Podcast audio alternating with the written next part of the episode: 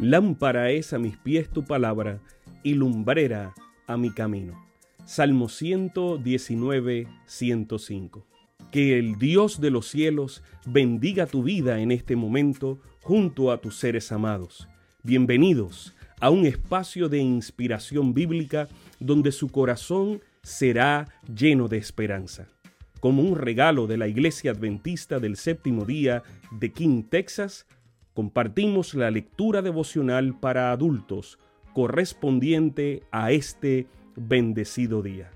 Pablo, reavivado por una pasión. Autor, Pastor Bruno Razo. Que Dios te colme de misericordias en este preciso instante. Oremos. Amante Padre, que en este momento tu palabra trascienda al corazón de quien la escucha, sea sembrada y dé fruto para la vida eterna. En el nombre de Jesús. Amén. Muy buenos días, gracias por estar con nosotros en esta mañana 10 de septiembre del 2021. Ellos mismos cuentan de nosotros cómo nos recibisteis y cómo os convertisteis de los ídolos a Dios para servir al Dios vivo y verdadero y esperar de los cielos a su Hijo, al cual resucitó de los muertos, a Jesús quien nos libra de la ira venidera. Primera de Tesalonicenses 1, 9 y 10. El propósito de la vida es servir a Dios y esperar el regreso de Cristo.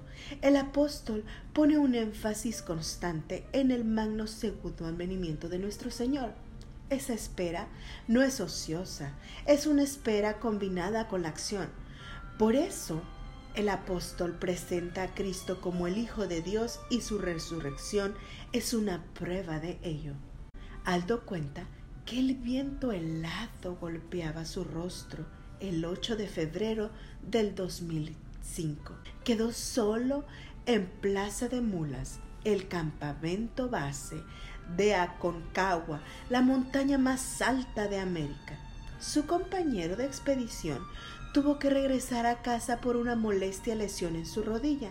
En esos momentos vino a su mente una vieja receta que usaba desde los 12 años, súper exitosa, la que siempre lo ayudaba orar buscando la ayuda de Dios.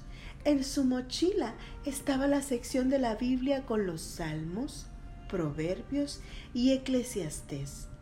Él sentado en la roca comenzó a leer renovando fuerzas para retomar la expedición. ¿Por qué te abates, oh alma mía? ¿Y por qué te turbas?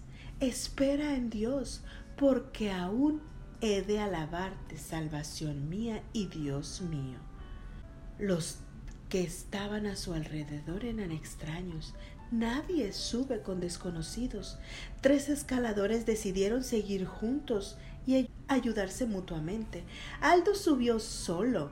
Esto era muy peligroso, no solo por los accidentes, sino también por la salud.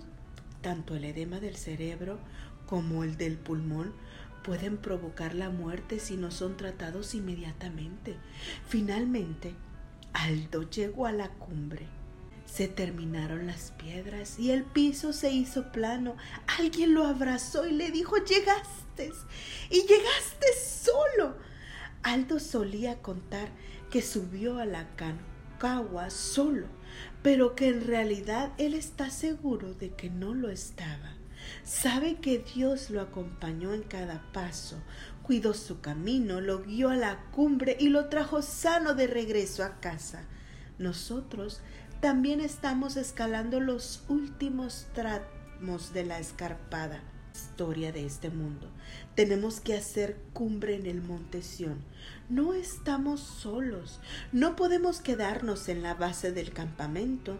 Tenemos que invitar a otros e ir juntos esperamos su venida, marchando de manera constante. Su don nunca podrá ser sobrepasado. El Calvario representa su obra cumbre.